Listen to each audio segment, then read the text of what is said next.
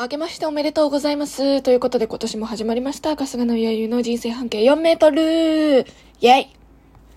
明けおめなんでございますけれどもね。あの、なんか今年は、あ、年が明けた新しい気持ちで頑張ろう、区切りみたいな気持ちが全くないです。で、これ私どんどんどんどんなくなっていってるんですよ。なんかやっぱり学生の頃小1から、えっと、高校3年ぐらいまでは、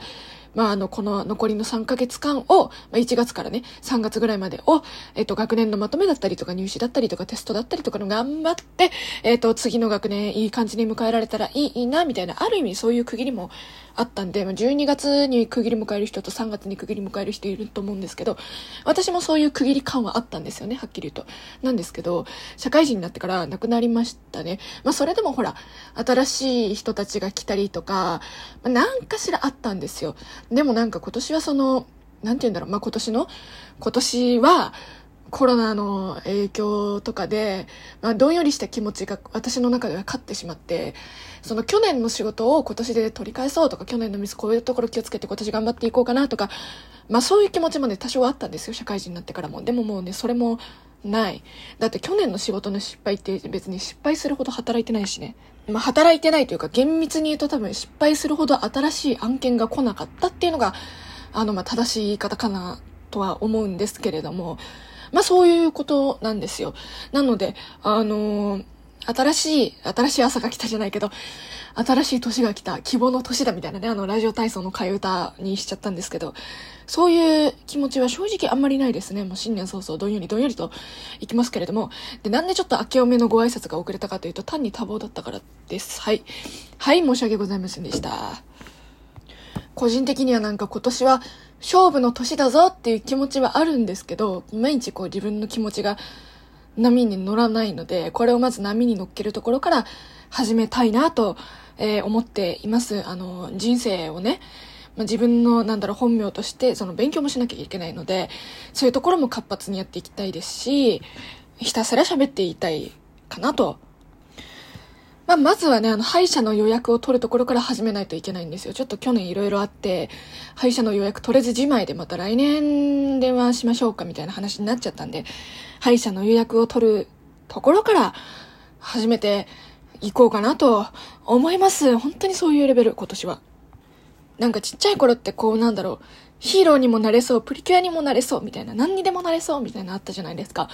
なんか年取るごとにだんだんだんだん何もできなくなって24歳になってついに歯医者の予約もできなくなったんですよ。本当にだんだんこう半径が狭まってるような感覚があるので、まずこう半径を広げていくところから始めたいですな。あとはあれでさ、現場に行きたいなみたいな。あの、まあ、今ね、無観客ライブとかいろいろやってますけれども、配信ライブとかやってるんですけど、私の好きなコンテンツのハロプロとベビーメタルは観客ありライブ普通にやってるんですよ。この緊急事態宣言の中でも。なので、あの、こう、他のコンテンツその全然趣味が違う子で、あの、まあずっとみんな現場がなくて行けてないんだよね、みたいな感じの子もいるんですよ。学校の友達とか全然趣味じゃなくて、普通にコミュニティとかで出会った子ですよ。ね、あるんですけど、あの、どちらかというと私はあの現場に乗り遅れているタイプの人間なので、非常にこう、辛い。はい。辛い。失礼ござんす。本当に。2020年はハロプロのコンサートに行きたかったんですけど、それも行けなかったし、あの、メタルギャラクシーのツアーの幕張公演か、去年行ったんですけど、めっちゃ楽しくて、なんか、ね、武道館も、まあ、どっか1公演ぐらい潜り込めるかなって武道館10日間やるんですよ。あの、連続じゃないんですけど、10回やるってことで、どっか1個ぐらい入れるかな、天井席でもいいから入れるかな、みたいな気持ちでいたんですけど、ちょっとこういう状況なので、行かないっていう選択をせざる得ない、個人的にね、せざる得ないってなって、で、まあ結果的にこのみんなが盛り上がってるところに乗り遅れる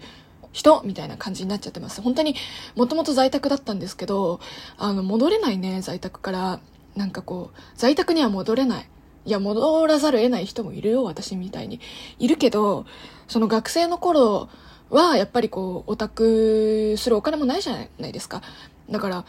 在宅でいることしか選択肢がないわけですよ。で、やっぱり周りの同い年の友達とかもそんなにね、ガンガンツアー行ってる子とかもいないんですけど、で、自分も手元にお金がないから、そうせざるを得ないっていうことで飲み込めるんですよ。今無理だからね。お金が、まあ、あの、お金持ちってわけじゃないけれども、ツアーに1公演ぐらい行くお金はあってさ、っていう状況で、まあ、難しいなと思いました。本当に戻れないね。なんか人間って生活レベルを上げると戻れないっていうじゃない、下げられないっていうじゃないですか。だから、オタクの世界の中で、まあ私の中の基準になっちゃうんですけど、私の中でこれが上だって、改めて思ったっていう意味で、あの、なんだろう、現場に行くっていうのは在宅よりも上のクラスに上のレベルになるんだなとねこれはね YouTube で話す話なんだろうけどさ本来はちょっとちょっとこういうことを話してみました。まあ何かっていうとあの新年早々ライブがあるんですよ。新年幕開けライブ的な感じでハロプロもベビーメタルもあるので今年もベビーメタはあるのでうん行きたかったな。多分セットリストとかもねどうなるか分かんない。10周年だからねあのデビュー曲とかもやってくれるんじゃないですか？ベビーメタの方は。やってくれるかもしれない。わからないけれども。でも去年のメタルギャラクシーとまあ大して変わらないわけではない。だって去年はさアルバム引っ提げライブになってるけどで今年のツアーはあの10ベビーメタルイヤーズだっけ？あれの 10, 10周年記念アルバムの引っ提げになるんであの多少は変わるはずなんですよなのでまあ、うーん、DVD になったら買おうかなと思います。はい、じゃあ、愚痴終了。